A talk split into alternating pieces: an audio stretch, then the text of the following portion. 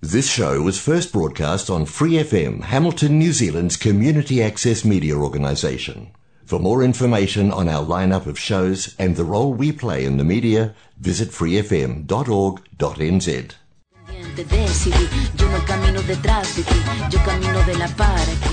Hola chicas, bienvenidas de nuevo a nuestro programa de Mujer a Mujer. Yo soy Angie León. Yo, Sofía Villegas. Y yo, Juliana Salazar. Y juntas conformamos el equipo de Mujer a Mujer. Que cada semana habla de temas de la historia y de la actualidad. Todo con un enfoque hacia la mujer. Este será un programa para generar conciencia, empatía, apoyo y sororidad.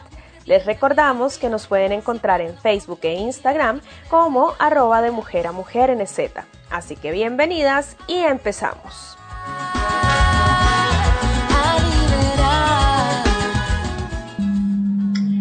Hola, buenas tardes, porque ya son buenas tardes. Hola Dianis, ¿cómo estás? Bueno, hoy vamos a hablar con una compañera, con una amiga súper especial que está en Colombia y queremos el día de hoy entrevistarlas para que nos cuente cómo es el tema de participar en política. Hola Ana, ¿cómo estás? Hola, buenas noches. ¿Qué más? Bueno, en Colombia son buenas noches, por acá todavía buenas tardes. Sí, allá son tardes. Sí, bueno, que estaba contándole a las chicas que están conectadas con nosotros eh, que eh, tu nombre es Ana Cristina Murillo, eh, nosotras somos compañeras de la universidad y Ana Cristina es politóloga, es antropóloga de la Universidad de CESI. Hace un tiempo estuvo participando en las elecciones para la Cámara de Representantes. Yes. Sí. Y, y, y bueno, entonces hace unos meses nosotras en el programa estábamos hablando de, pues digamos, de cómo es eh, cómo es para nosotras eh, la participación en la política de manera activa y digamos como las, pues, los retos que hay y, que es toda una experiencia. Entonces, el día de hoy, bueno, primero quería darte la bienvenida, muchísimas gracias por estar aquí y eh, pues que nos cuentes un poquito de tu experiencia, de, bueno, sí. No, buenas noches, muchas gracias Juli por invitarme, hace tiempo no te veía. Sí, no sé, bueno, sí, nosotras fuimos compañeras de la universidad a propósito y, y, para mí fue como, uy, ellos están haciendo la cámara, pues como muy bacano, sí, o sea, muy chévere, pues que, que vos estés en este escenario por, porque está representando a las mujeres jóvenes y me, me pareció muy chévere. Entonces, bueno, no siendo más, perdón, te quité la palabra. Eh, Tranquila, no, pues eh, saludarte y saludar a todos quienes están a esta hora conectados, quienes nos están viendo desde Nueva Zelanda, uno que no ve hasta dónde uno está llegando, Dios mío, con todo este proceso. Eh, pues como ya lo estaba diciendo Juliana, mi nombre es Ana Cristina Murillo Granados, tengo 30 años, eh, soy antropóloga y politóloga de la misma Universidad de Juliana, de la Universidad de CESI, y hace poquito estuvimos tomando un reto muy importante lanzándonos a la Cámara de Representantes por el Valle del Cauca con el Partido Alianza Verde. Eh, entre otras cosas, ¿no? Pues yo he estado siempre muy ligado al, sector público, ahorita estoy en, el sector privado, en, una iniciativa que se llama Activa Buenaventura, pero siempre muy ligada al tema político, al hacer campaña, al apoyar políticamente a alguien, entonces pues que digamos que mi, mi, recorrido ha sido un poco eh, en todos esos ámbitos y ahora pues tomamos esta decisión de tomar esa experiencia electoral que es totalmente diferente a estar en lo público, porque uno piensa, no, política, entonces el sector público no, eso es diferente, lo electoral es absolutamente diferente y pues obviamente el mundo privado también, ¿no? Entonces son dinámicas eh, muy interesantes, pero también que nos hacen cuestionarnos un montón como mujeres, como persona afro, como eh, joven también, eh, como primeriza en la política también, es un montón de barreras que uno se enfrenta, que uno empieza como a visibilizar de, o a palpar de la, de la manera más cercana como la política de verdad presenta unas barreras para que personas como nosotras puedan llegar a esos espacios de poder y de decisión. Pues bueno, ahora que tú lo mencionas, pues precisamente esa era la idea, digamos, de entrevistarte, aprovechando que pronto somos un poco cercanas.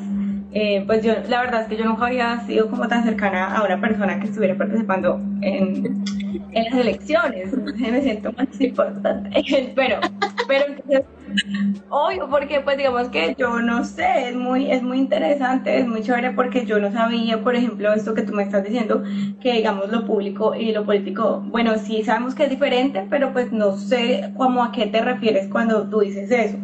Entonces, bueno, la primera pregunta pues sería como eso, como que como, como cuando tú dices que es muy diferente, ¿a qué te refieres? digamos que en el sector público eh, uno puede llegar ahí de varias maneras. La primera, obviamente, pues cuando es un alcalde y todo eso, de elección popular, pero también tú puedes llegar porque eres amigo de o porque eh, eres muy bueno en X o Y tema, entonces te llevan, ¿sí? Digamos que esa era mi, ese era mi caso, el segundo. Yo llegué porque conocí a alguien y era muy buena en, en ciertos temas afros, no sé qué, tuve mi primera experiencia laboral. Pero cuando tú lo logras a través de lo electoral es una posición absolutamente diferente, porque tú, el esfuerzo que haces es colectivo, no es un esfuerzo individual. O sea, no es como que, ah, yo soy re buena en esto, entonces yo llego por, por mis capacidades o por lo que yo sea, no, sino porque logré convencer a todas estas personas, a todos estos votos, de que, eh, de que soy la persona idónea para estar en ese puesto. Entonces, tú no te debes a tus capacidades, sino que te debes a unas personas que te apoyaron. Pero entonces ahí entra también lo otro, pues que obviamente no solamente son los votos, que a veces pues son difíciles de, de, descifrar, o sea, yo todavía no te puedo decir, conozco a las 4.000 personas que votaron por mí, no las conozco a todas, no sé de dónde salieron todas las 4.000. Sí, pues pero, claro, son que son, esa es mucha gente, así como que... Es mucha gente, y bueno, y la gente que saca 40 mil, 50 mil votos, o sea, yo no me imagino, pues 50 mil personas, ¿dónde están? Uno, Dios, yo quiero conocerlos a todos, pero también es como, como que te debes a también esas personas que que te apoyaron y te soportaron durante esos, esos meses de campaña, que te apoyaron financieramente, entre otras cosas, pues juegan un montón de intereses y cuando tú llegas a esa posición, pues es muy diferente a cuando uno le dicen, ay, tú eres muy buena en lo que haces, ven y, y, y haz parte del gobierno, es absolutamente diferente a cuando electoralmente te lo ganas. ¿Por qué? Porque también es más difícil quitarme, ay no, ya no me servís, de hecho, pero una persona que lo logra electoralmente no le va a pasar eso, ¿sí? Porque además también está defraudando, está sacando también la decisión de otras personas, 4.000 personas en mi caso, pero de 40.000, de 50.000, de 100.000 personas que votaron por esa, por esa persona de elección popular. Entonces, para mí es muy diferente esas, dos, esas dos formas como de, de llegar a lo público. Por eso lo decía que era como muy... Ya, ya, ya, me queda un poquito más claro. Y bueno, y entonces cuando tú mencionaste que digamos eh, te encontraste con varias barreras y con muchos retos, eh, ¿a, qué ¿a qué te refieres con eso? Porque hace unos meses nosotras estuvimos también haciendo un programa, em, un programa con, estamos listas, hicimos un programa con, con ellas y entonces eh, también el tema de ser joven y de ser mujer es como, como bien importante, ¿no? O sea, tú que te lanzaste a la Cámara de Representantes en el, con el Partido Verde, ¿cómo fue esa experiencia? Digamos, que, que, que, cómo, ¿cómo fue para ti todo eso? Que, pues, digamos, cuando tú dices que te encontraste con muchos retos, ¿a qué te refieres, básicamente? Sí, mira que pues en, en, cierta medida el Partido Verde entre los partidos que existen es de los más avanzados en los términos en términos de género, específicamente en términos de género, pero en términos eh, eh, raciales, como más conciencia antirracista y todo ese, eh, el tema más de lo territorial, no, no tanto. Digamos que es un, es un partido muy urbano, un partido que ha estado pues dominado como, siempre la gente mucho más académica o, o mestizas y urbanas, entonces pues como que todas las personas que llegamos de territorio o que somos eh, digamos racialmente eh, marcadas, pues llegamos como a, a, romper un poco y a romper un poco no porque seamos de este tono de piel o tengamos el pelo como lo tengamos, no, sino también con el discurso, que es algo que yo siempre he rescatado mucho de Francia. Ella no solamente es una mujer de territorio, sino que su discurso marca su antirracismo y su feminismo. ¿sí? Entonces, cuando llega con ese discurso, entonces ella es, es, muy bien recibido el discurso del feminismo, pero cuando ya empieza el antirracismo, porque la gente se incomoda. Y es, y es, es incómodo, es incómodo, pero es real. Es real lo que vivimos las personas negras, entonces, eh, pues digamos que una de las, de las barreras que yo, yo tuve fue el apoyo.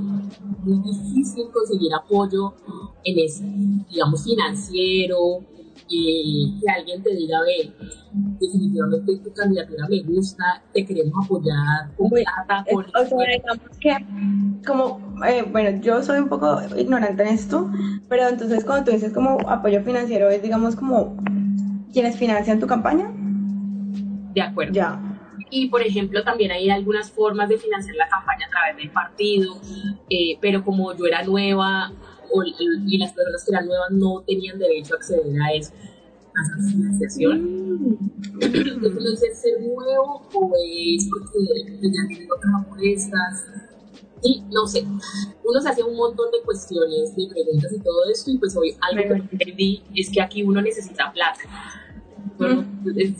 y, y es plata, o sea, probablemente no los miles de millones que gastan politiqueros y que compran votos y todo eso, porque uno no quiere hacer eso, pero para vos pautar, para darte a conocer, para poder recorrer el territorio, necesitas plata. Eso, es indiscutible. Entonces, obviamente cuando uno se encuentra esa barrera de lo financiero, entonces que vos decís, bueno, estoy arropada por un partido, pero ¿hasta qué punto?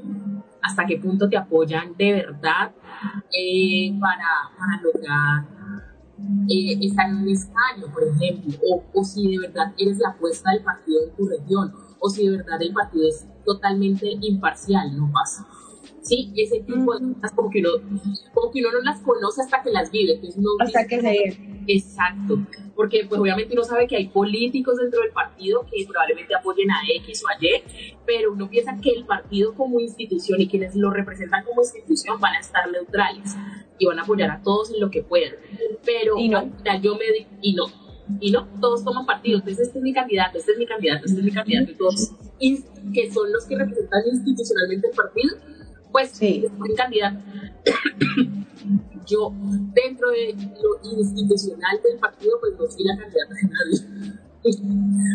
pues bueno, porque seguramente eras una, eras nueva, tus propuestas eran nuevas, y porque eres joven, y bueno, ay, ay, quisiera como preguntarte también lo otro. Eh, ¿Tú sentiste que mm, los retos a los que tú te enfrentaste también tenían mucho que ver porque eres mujer y porque eres mujer joven y eres mujer joven eh, afro o porque eso también es importante, digamos, hay mucha gente que, que, que no le gusta el cambio, que, le, que de verdad no, como que están separados en, en algo y, y no les gusta lo diferente. Entonces, y eso yo también lo he sentido acá, acá no, y acá, bueno, acá con otro idioma y siendo latina y bueno, como que tantas ideas que la gente a veces tiene de, de, una. Entonces, no sé, me imagino que en, en, la, en la esfera política eso debe ser también difícil. Es muy duro, digamos, no, pues no me refiero como tanto al partido, sino también pues a la gente, a quienes también son tus competidores y competidoras. El trato es muy diferenciado. Un, un paréntesis, aquí una persona está preguntando, Ana, ¿tuviste algún mentor o mentora política durante ese proceso? Entonces, bueno, te sugiero que nos sigas contando y entonces después eh, le respondemos a, a esta chica. A, a Whitney. Hola Whitney.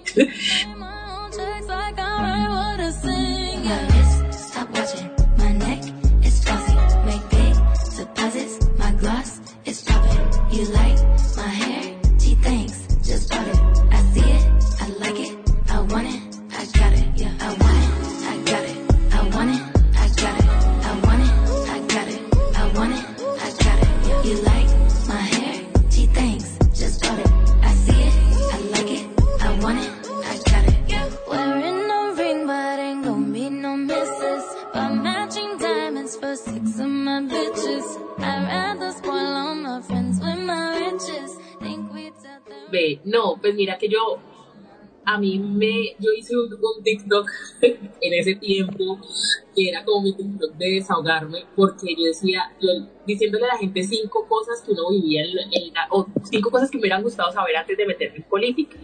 Y una de esas decía como, es que la discriminación que nosotros vivimos es sutil, y es sutil porque también está mal visto o es políticamente incorrecto que vos excluyas a una persona, pues mujer, afro, no sé qué, o sea, a mí me hacen algo, alguna tipo de discriminación más frontera, pues obviamente eso me puede volver el gran show y, toda y puede perjudicar, pero las cosas son sutiles, entonces no te apoyamos en esto, te cerramos aquí, te bloqueamos acá, no te dejamos, ¿sí me entendés? O sea, son sutiles, son absolutamente sutiles.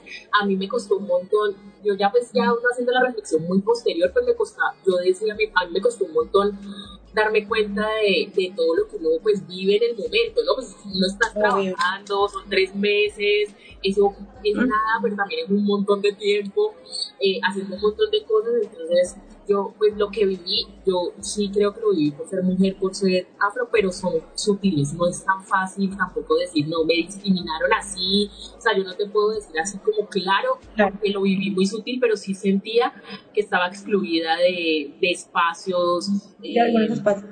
Obviamente ya la gente, ya, yo ya viví más como la gente que no cree en política, mucha gente muy escéptica con lo que uno, pues, uno va a la calle, repartimos sus volantes y toda la cosa, entonces, pues, la gente muy escéptica con el tema político, pero no se va directamente como con uno por ser mujer o negra o no sé qué, sino porque, pues... Eh, porque, porque la gente ha perdido la credibilidad en los políticos, más que todo.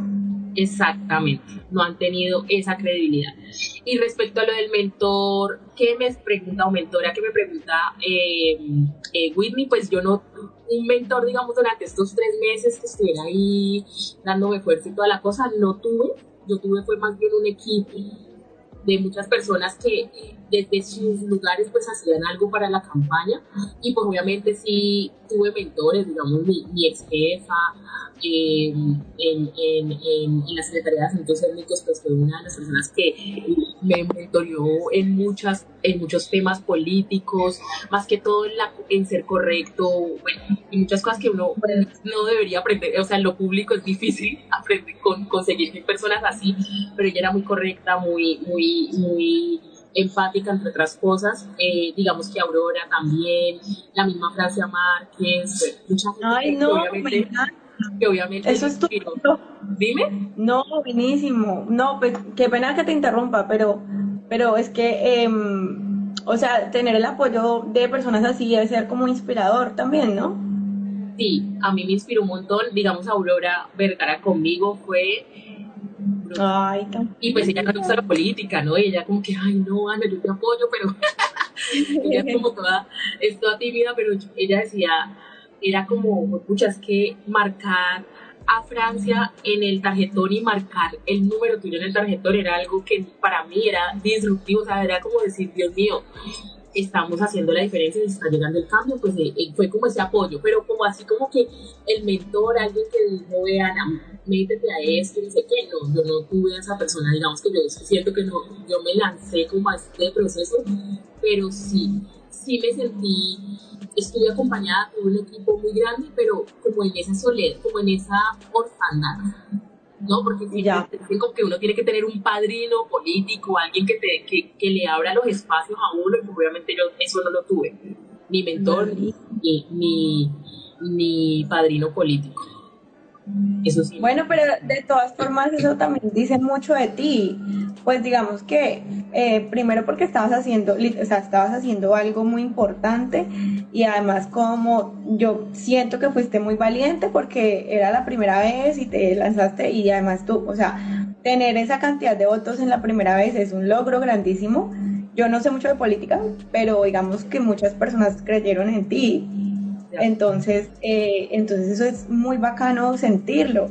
Eh, bueno, nosotras en este programa, eh, digamos que tratamos de ser imparciales, pero claramente nosotras hicimos un programa, por ejemplo, antes y todas las elecciones, analizando un poco el discurso de los, de los dos candidatos presidenciales y estábamos también em, eh, pues analizando el discurso de Francia Márquez y evidentemente, pues nosotras evidentemente como programa radial que em, trabajamos por el empoderamiento femenino, pues estamos muy, muy de acuerdo con, con, lo, con la propuesta de Francia, nos sentimos muy representadas y pues apoyamos a Francia. Pero nosotras claramente pues no podemos, digamos, no podemos publicar eh, eh, como que como eh, programa radial, apoyamos esto, esto, no. Pero personalmente yo obviamente eh, totalmente convencida que Francia es, es demasiado, em, demasiado importante para el cambio y, y, mis otras dos compañeras también. Entonces ahora que tú mencionas, bueno, todo esto que, que hiciste, creo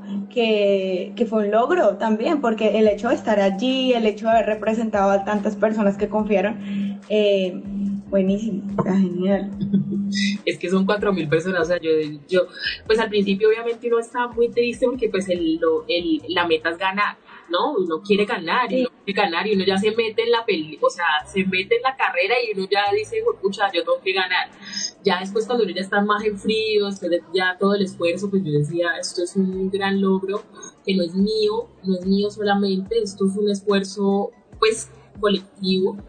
Eh, sin yo tener un colectivo, ¿no? Pues yo no te puedo decir, no, yo tengo esta organización y somos todos y vamos, no, yo pues era la intencionalidad que yo tenía, más otros amigos que decían, apostémosle a eso y que trabajamos, eh, pero digamos sin financiación, sin un padrino político, sin tener como pues que no digan, no, el súper favorecido la favorita en el, en el partido, siendo nueva, un montón de barreras y cosas que, que, que, que ahí en, el contexto, pues, pues eso es un gran logro. Y, y gente que tuvo muchísimas más cosas a favor, mucha más plata, le fue, no le fue tan bien como, como lo que nosotros hicimos. Entonces yo dije, no, esto, esto hay, aquí hay algo muy importante.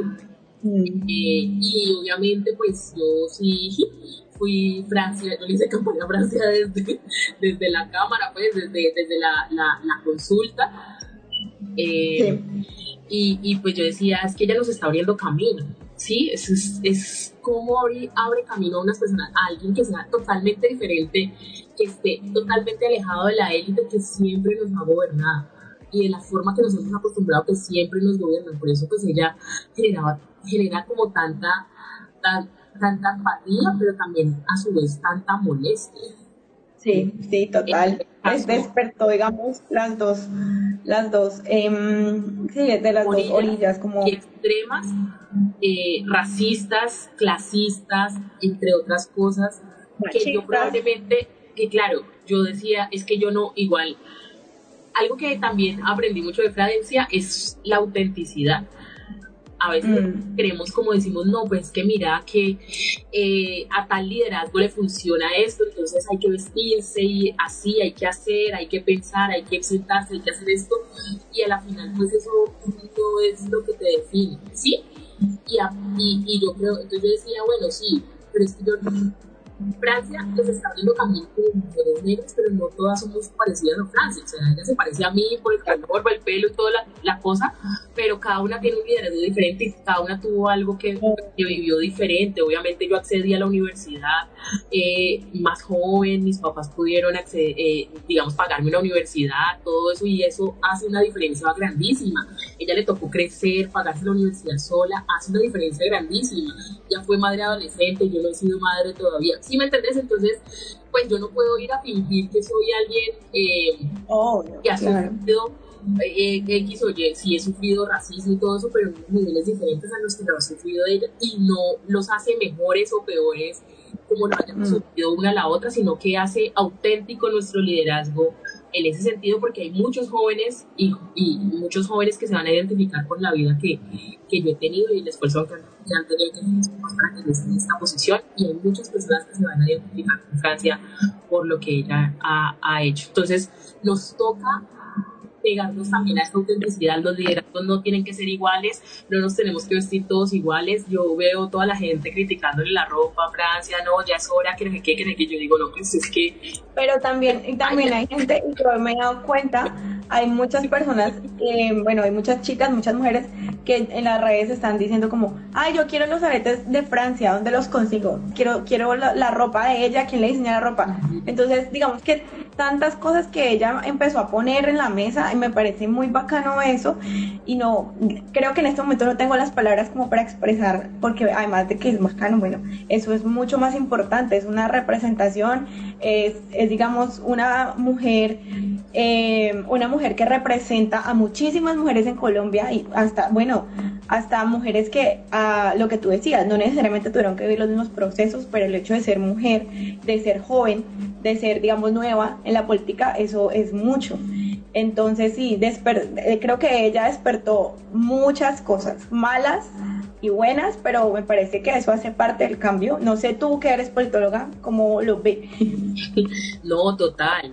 Yo creo que nosotros, pues aquí en Colombia, por ejemplo, el tema del racismo así en, en la agenda pública no se trataba digamos que mm. otra noticia eh, de algún tipo de racismo que se hubiese vivido, digamos, la, la, vez que yo me acuerdo pues que se habló más de racismo fue con algo que ni siquiera pasó aquí en Colombia, que fue con lo de George Floyd. Y ni ah, siquiera se habló, sino que la gente puso su cuadrito negro eh, y como que todos ponían frases de, oh, qué horrible, no sé qué, pero no era una discusión. O sea, ya todos partíamos de que eso estaba mal ¿sí? En cambio, eh, y de clasismo también, total, Whitney. En cambio, ahorita con, con Francia, eso está dentro de los debates. Es que yo, yo era, a mí eso me, como que uno que lo ha leído en lo académico, pero que no se veía en la discusión pública como tal. Entonces estaban los debates y a mí me parecía muy chistoso porque eh, yo decía, Francia, digamos que hay cosas que Francia decía que están en la legalidad, o sea, que están en el marco legal de nuestra nación, en la constitución, en, en las instituciones del Ministerio del Interior y todo eso, y la gente no los conocía, y la gente no me refiero a la gente del común, sino los demás candidatos que estaban con él. Y ya estaba, era como si estuviera hablando algo totalmente nuevo, pero existe ya lo legal, entonces como que los cabildos hay que reconocerlos, no sé, una cantidad de cosas que, que ya están, o sea, que ya existen pero que nosotros... Pero no se habían hecho visibles, perdón, no se habían hecho visibles. Exacto, la gente no conoce que eso existía y ella lo puso, pero además también cosas mucho más profundas acerca de, de, eh, de cómo el racismo daña a la gente, cómo el racismo lleva a la, a, la muerte, ponía un montón de cifras eh, de cómo eran las mujeres negras las más afectadas, por ejemplo, por el conflicto armado, ¿sí? Entonces, comparativamente hay un montón de cosas que hay que ponerle ojo, que yo creo pues, que nadie hasta el momento le había puesto esa mirada y que creo que este gobierno va a hacer eso, poner esa mirada en esas, en, en esas interseccionalidades que habían sido tan ignoradas o que todos había visto como, de, como todo encapsular la población afro, la, la, población indígena, las mujeres. No, es que todos estamos aquí intercalados, no solamente somos mujeres, no solamente somos negros, sino que todo eso se, se interconecta para que vivamos y, y también suframos la discriminación de, de, maneras diferentes. Entonces yo creo que eso, es, esa discusión que ella puso a mí me parecía brutal. Y así la gente estuviera, o sea, al menos la gente podía discutir alrededor de eso. Obviamente hemos visto cosas horribles. Eh, sí, las expresiones de, expresiones de racismo que han surgido a partir de, del triunfo de Francia. Y eso dice mucho de nosotros como país y dice mucho de nosotros como, como comunidad. Ahora yo que vine a hacer el mundo mi latido es tuyo.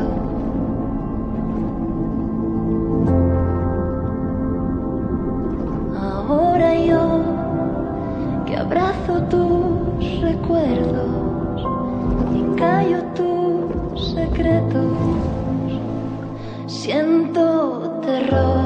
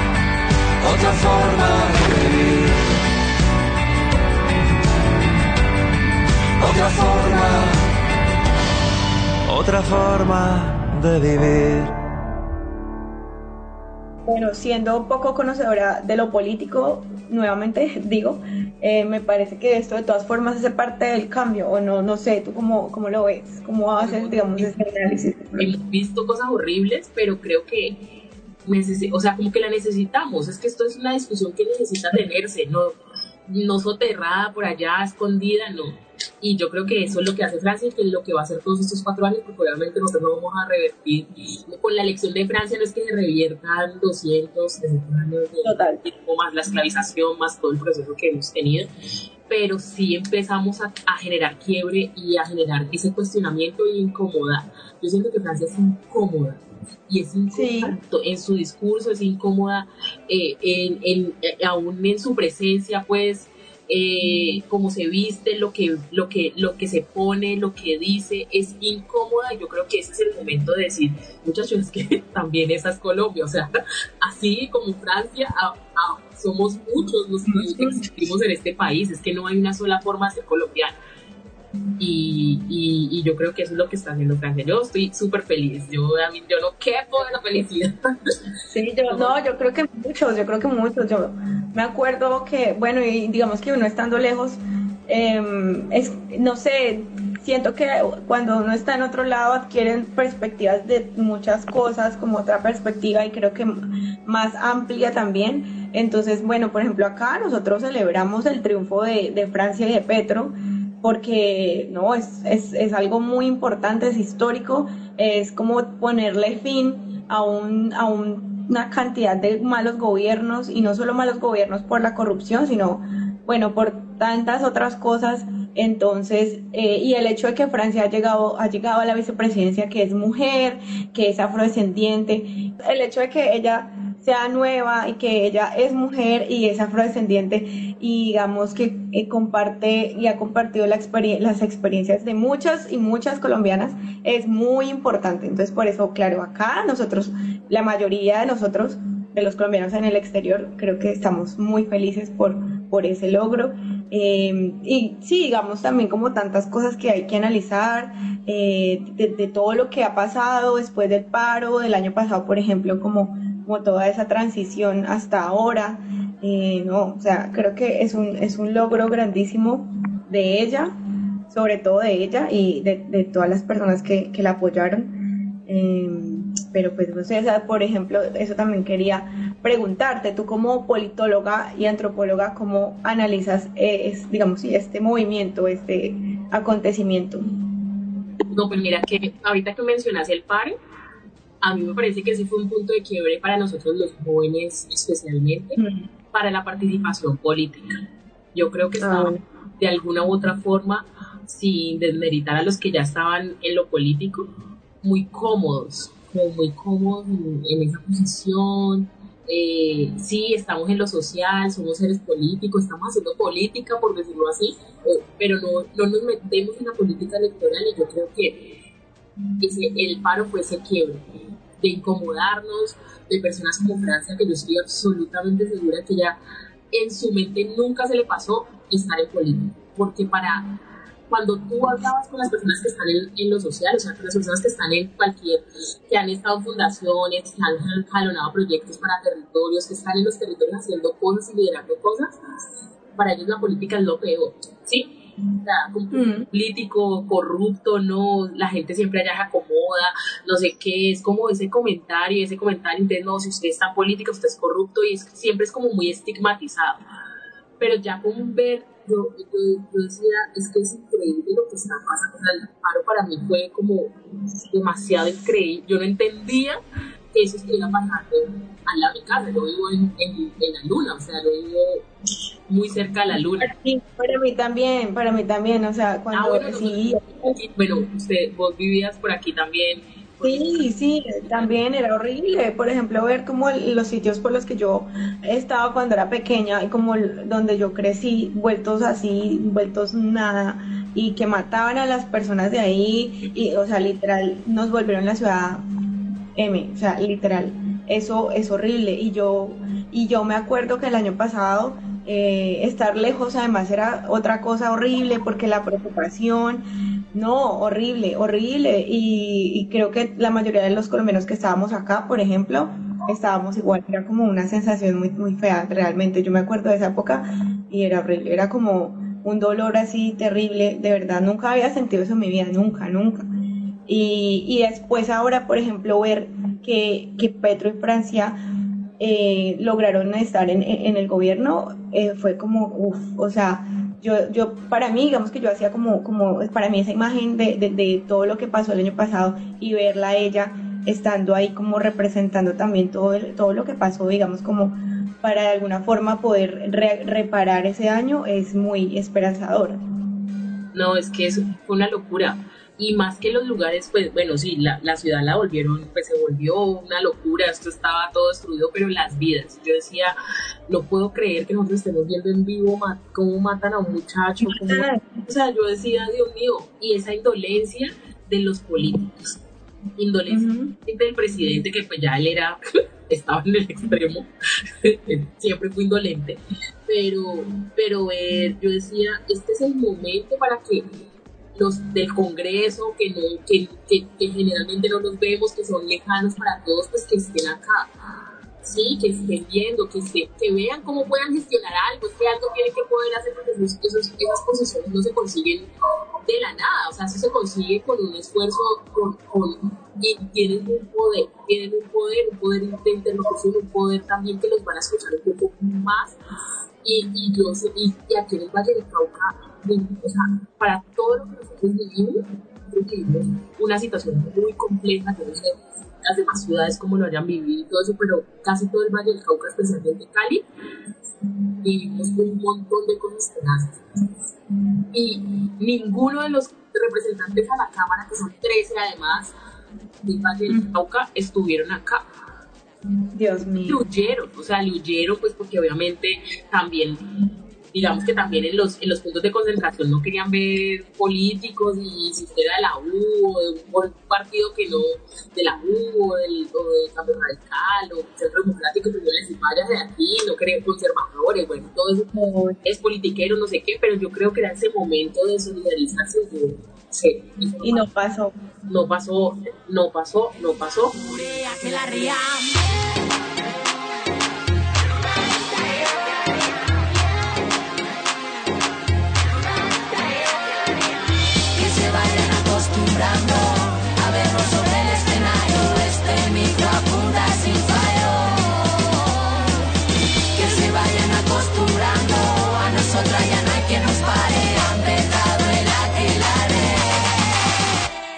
eh, digamos que la persona que teníamos en el verde, que ahora pues renunció, porque yo pues creo que ya no, ni, pues, no, no sé, en algún momento tenía tal vez la ideología, pero ahorita no la tiene. ella pues también se fue en contra de, los jóvenes, ¿sí? Entonces uno dice como que ni, lo, ni el alternativo que teníamos que era solo éramos un verde, pues entonces ahorita claro, pues la lo que pasó también en elecciones con el pacto histórico en términos de Congreso, pues dio respuesta a toda esa indolencia que pasó en, en, el Valle del Cauca. Fue muy, muy tenaz la indolencia que hemos vivido y que ha vivido especialmente el Pacífico. Sí. Eh, también se expresó en las urnas contundente, o sea, en Timbiquí, 98,5% de la gente votó por Petro no, o sea, eso es demasiado. Eso es contundente, eso, o sea, eso no, no hay para que le quepa duda a la gente. Queremos un cambio, no nos importa lo que sea, pero queremos un cambio porque nos han mirado, nos han ignorado todo este tiempo. Y ese fue un tiempo de que, que nos abrió los ojos a muchos y también nos movió. A mí, personalmente, si no hubiera pasado el paro, yo jamás me había lanzado nada Imagínate. bueno, ahí acabo de ver por ahí que Andrea Buenaventura nos estaba saludando. Hola, Andrea, está para ponerlas en contexto a los que están llegando ahora. Eh, estamos conversando con Ana Cristina sobre su experiencia en, cuando se lanzó la Cámara de Representantes y cómo fue todo ese proceso en términos de, eh, de barreras y de retos que de pronto hubieron ahí. Entonces, eh, bueno, para las que están llegando, estamos hablando sobre eso. Obviamente nos gustaría que nos comenten, que nos pregunten. Eh, bueno, más bien que le pregunten a Ana, porque ella es la que nos está acompañando y también está como dándonos su punto de vista de, de, la elección de nueva de, de, este gobierno. Perdón que te interrumpí.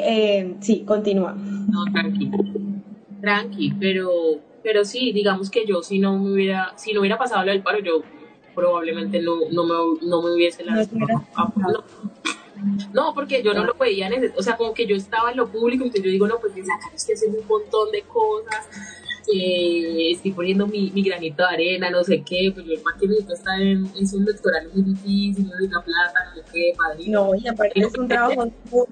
Exacto, es un trabajo muy duro, entonces yo, yo digo, pues si me hubiera pasado en el paro, pues yo decía, este es nuestro momento, este es nuestro momento también de porque creo que ya es el momento en que nosotros los que estamos jóvenes recibamos el país, ¿sí? Como que digamos, bueno, aquí estamos para recibir el país, nosotros también queremos ser, estar en la toma de decisiones. Eh, y, puede ser que esta no fue, o sea, probablemente no gane en esta, pero eh, yo creo que el esfuerzo tiene que continuar para estar en esas posiciones de poder, porque ya hay que sacar a la gente que ya vivió, que ya nos dio, que ya perfecto, no sé qué, pero la visión que hoy tiene para, el país no es la que necesitamos en este momento y es el momento de nosotros como jóvenes conseguir esa visión del país que queremos. Entonces yo dije, pues toca conocerlo, toca conocerlo electoral porque también nos están dando duro por ahí. No, pues votamos por el menos. Nos han, metido muchos goles. nos han metido muchos goles, o sea, literal. Exacto. Exacto, llega una gente que no sabe absolutamente nada de los temas, eh, tampoco tenemos que poner de nuestra parte como electores también en términos de conocer las propuestas, de conocer a quiénes estamos votando, pero generalmente estamos votando por las mismas casas politiqueras, por lo, o sea, como que somos también alimentadores de eso y si no sale gente nueva a, a, a disputarse eso político, pues vamos a quedar en las mismas. Entonces yo decía, este es el momento ya, Yo creo que este es el momento, este es el momento y de verdad fue el momento. Fue sí específico para que hubiese esa transición de cambio que necesita nuestro país urgente. O sea, yo creo que la gente lo gritaba aquí en el, en, el Valle del Cauca, de las 13 curules, 5 fueron del pacto, 5 curules, eso es un montón. O sea, un montón. Nunca habíamos tenido 5 alternativos, o sea, nunca ha pasado. 5 del pacto y uno del verde, que está oh. de, de ese frente amplio que apoyó al presidente. Entonces son seis, ya casi la mitad, y los demás pues vienen del, de la U, del conservador. Ah, no, los conservadores se quemaron. Bueno, se quemaron los conservadores. Pues, por ejemplo, eh, eh, quedó Cambio Radical, la U y Centro Democrático. Son los demás que tienen... Que, tienen, eh, ¿Que están en la Cámara de Representantes? En Cámara de Representantes del Valle del Cauca. ¿Sí? Entonces eso es súper importante porque viene una transformación en, el, en, términos electorales para, nuestro, para el Valle del Cauca, pero, pero también ya, ya lo hubo para nuestro país y también viene para lo regional, que es como lo que sigue. Entonces, no, yo creo que el paro fue ese punto de quiebre para muchos de nosotros, muchísimos de nosotros que no pensaban eh, lanzarse estas vueltas y estar en política activamente. Bueno, pero entonces eso fue como lo que te impulsó a, a arrancar y, y, pues por lo que estás comentando, entonces es como, como un camino que, que pues evidentemente no vas, no vas a abandonar, o sea, al contrario, vas a, a, a estar ahí. Sí, pues yo sí. en lo que pueda, digamos que yo no tengo esa obsesión yo me lancé porque yo decía, bueno, digamos que esta es la confianza que me están reservando un montón de personas, digamos, yo no tengo un colectivo que digamos que sea mío, pero yo venía de un proceso colectivo que se marcó en el paro y que dijeron, bueno, eh, ¿por qué no te lanzas la cámara? Y yo dije, pues sí, lancémoslo, ¿no? Pero está, está muy bien. Mira, Jennifer, Jennifer, García está comentando, dice, excelente labor y liderazgo, Juanita. ¿Qué planes tienes a partir de ahora para seguir liderando y representando aquellas voces que históricamente han sido calladas? No, yo, yo seguiré activamente en política y lo que quería decir era que yo no me obsesiono con ser la persona candidata. O sea, eso para mí no es una obsesión. O sea, yo no, si hoy eso que yo represento, lo que eh, hemos hecho, lo, lo, puedo dejar en otra persona o tiene que estar en, en, nombre de otra persona, yo no tengo ese problema. O sea, no es como que yo tengo que ser la candidata, si no soy yo, no nadie. No, no, cero. Yo quiero Como- que... Dime. No, o sea, como que no, no tienes tampoco interés de- del protagonismo, pues como, ay, sí, sí, yo, sí, es, sí soy yo o nadie más, así. Exacto, yo lo que quiero es como que podamos transformar esta ciudad, podamos transformar el valle, el Pacífico es para mí eh, una, una obsesión de cómo nosotros podemos cambiar la, eh, las realidades de, de nuestro Pacífico colombiano específicamente, del distrito de Agua Blanca aquí en Cali específicamente también, pero también del Valle del Cauca. Entonces yo digo, pues quien encarne esas ideas, pues va a ser la persona que lo apoye o si definitivamente tengo que ser yo, pues uno lo asume. Pero voy a estar en política siempre, además es algo que me apasiona, siento que es el lugar donde yo personalmente puedo aportar ese grano, esa montaña de arena, esa montaña de arena, un montón de cosas. Entonces, no estoy obsesionada con, ser, con que sea yo, yo no, no te voy a decir, no, el, el próximo año me lanzo y voy a hacer esto, no, porque creo que es un proceso que tiene que surgir de la misma manera, colectivamente, eh, y pues porque obviamente no, sí, no quiero repetir como los mismos errores de, de, de, que cometí en la cámara, sí, porque Ah, quiero como llegar en, sí, diferente, diferente, que sea también, si es una apuesta para ganar, que sea la real apuesta por ganar, entonces, pues no estoy obsesionada con eso. Entonces, si, digamos en el proceso colectivo uno dice, no, digamos que Ana no sería otra persona, pues de una Ana apoya a esa otra persona con toda, porque la idea es transformar lo político y no que, que implica cambiar a los políticos, pero no necesariamente tiene que ser uno el político ahí. Ya, ah, ya, ya, ya. ¿Sí me entiendes? Es transformar la Sí. política, es transformar lo político, pero no tiene... Y No necesariamente, exacto. tal vez ca- tal vez necesite cambiar las caras de las de los de quienes están ahí pero no necesariamente las caras tienen que ser la de uno no tiene que ser la mía Ya. ¿sí? Eh, tienen que ser los procesos tiene que digamos algo que a mí me gusta mucho mucho mucho de Francia y que ojalá le pueda aprender muchísimo más es lo colectivo sí Ah, sí. ella lo ella quien, quien, quien, quien la trae a este proceso, a, a este electoral, es todo un proceso colectivo que ella, ella ha, hecho, ha hecho toda su vida, por su comunidad, desde niña.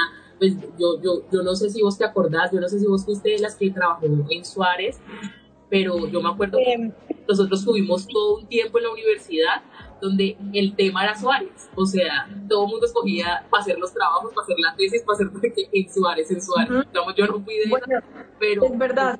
y, y Francia Eh, mantenía la universidad, digamos, con sí. la historia, no sé qué, iba con, con Ararat, me acuerdo mucho. Eh, entonces, como que ya, digamos que nosotros conocemos su proceso, probablemente desde una arista muy diferente, pero, pero conocemos Sí. ese proceso colectivo que ella la trajo acá.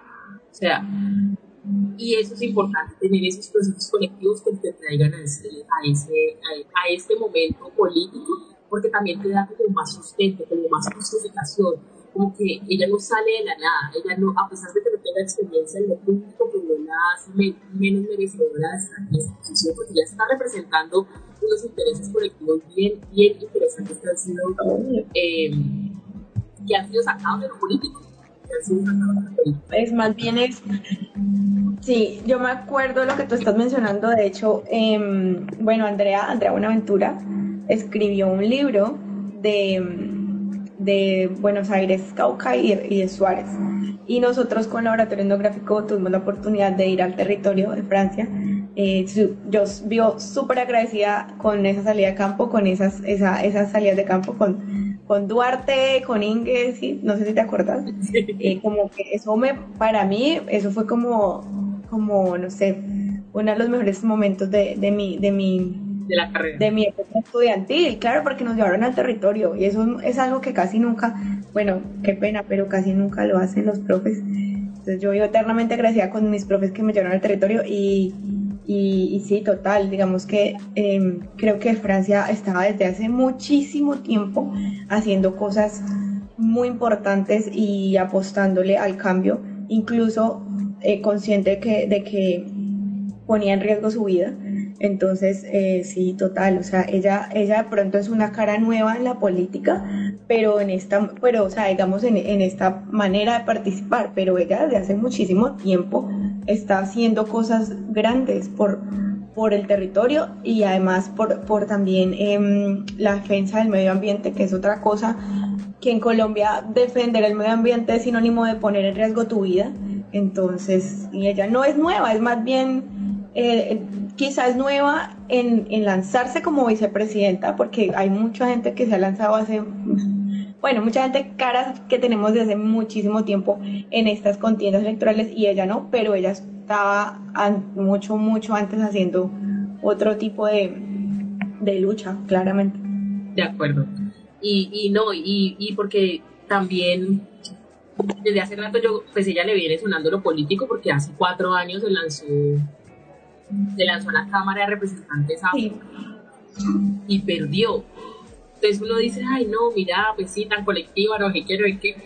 Y el proceso que ella lleva ahorita, o sea, ya lanzarse la presidencia dice, no, me voy a lanzar la presidencia. Y después vicepresidenta es como, o dice, escucha, los procesos existen y yo creo que ella en todo este tiempo de ese proceso colectivo tan importante la tiene hoy aquí como vicepresidenta. O sea, pasó de haber perdido una elección, porque por, eso yo a veces como que la gente dice, ay, no, que te quemaste, que no hay que... Bueno, a mí no me han dicho eso, ah. a mí no me han dicho eso, pero yo creo que la gente lo dice no se lo dice a uno directamente para herir susceptibilidades, pero quemarse no es algo necesariamente malo y te pone un paso adelante de los demás en conocer esto electoral porque no es fácil. ¿Para qué? Es cero fácil. Y, y luego, mm, yo, yo siento que, que, a mí algo que me tiene, como que todavía me tiene muy preocupada es que siento que Francia como que le sirve, como que desaprovechó un montón eh,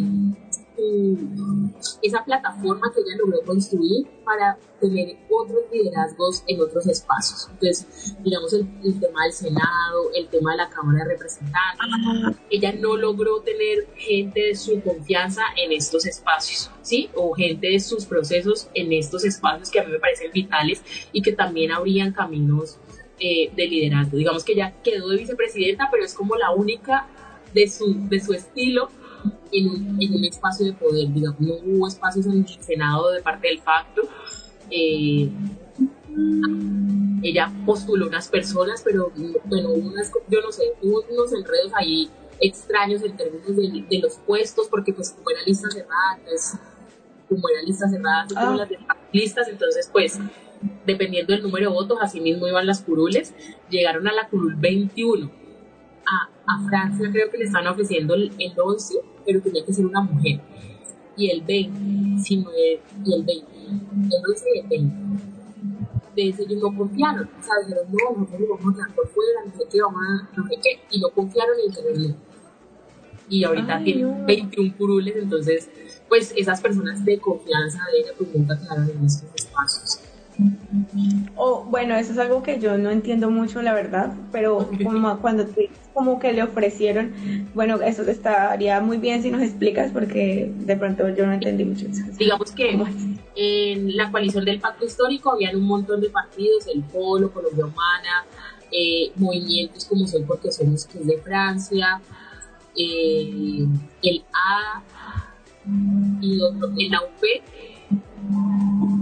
entre otros. Mm, Algunos están quedando por ahí. Y en este sentido, ellos pues crearon una lista cerrada para el Senado. ¿Qué diferencia hay? Que en la lista cerrada uno solamente vota por el logo. Y en la lista ah. abierta tú votas logo y número, o sea, votas por esa persona específica. Cuando tú votas por el logo, votas que el primero tenga, el, eh, digamos que esa lista quede, pero entonces el, eh, quedan en el orden en que están eh, en la lista. El, primero tiene la mayor posibilidad, pues el último, el que sea 100, pues tiene la menor posibilidad. Y eh, pues eh, soy porque somos primero, estaba como en el puesto 30. Y ya teniendo conversaciones, pues ya Francia, dentro de, de la coalición y toda la cosa, les ofrecieron el puesto 11 pero para tenía que ser una mujer porque si no se esa ah bueno lo otro es que la lista del pacto era cremallera entonces hombre mujer hombre mujer hombre mujer hombre mujer hombre mujer hombre mujer. Eran 50 mujeres y 50 hombres. Y eh, entonces le ofrecieron el 11 para una mujer o el 10 no me acuerdo uno de esos dos para una mujer perdón pero ellos querían que en ese puesto estuviera un hombre entonces no lo aceptaron y después les ofrecieron el 20 y tampoco lo aceptaron. Porque decían, no, pues no sale. O sea, digamos que en ese momento cuando yo lo leía, yo decía, pues pucha, tienen razón, pero yo no me habría movido, o sea, yo habría aceptado. ¿Por qué? Porque es la posibilidad, o sea, cuando vos ya no estás en la lista, pues ya no tenés ni posibilidad de quedaros, pero ahí tenés posibilidad, uno no sabe, y efectivamente sacaron los votos suficientes para llegar a 21 cruces. Entonces, el, de la, en la lista que es del 1 al 100, los primeros 21 son senadores. Del partido, del, pacto. Pacto histórico, ajá. Ya. Que son avalados por todos los partidos que te dije ahorita, UP, Polo, eh, digamos, eh, que no son partidos, sino son movimientos, si no estoy mal. Coalición. Coalición, eso, qué pena. Ajá, pacto ah, coalición y quienes están adentro hay partidos, hay movimientos, hay de todo eso. Bueno, chicas, el tiempo de nuestro programa ha terminado, pero continuaremos con la entrevista a Ana Cristina Murillo la próxima semana, así que no se lo pierdan. Gracias por acompañarnos el día de hoy. Las esperamos la próxima semana con más temas y recomendados aquí en De Mujer a Mujer. No olviden seguirnos en Facebook e Instagram en arroba de mujer a mujer NZ. Hasta for la more episodes, use the accessmedia.nz app for iOS and Android devices, or subscribe to this podcast via Spotify, iHeartRadio, or Apple Podcasts. This Free FM podcast was brought to you with support from New Zealand On Air.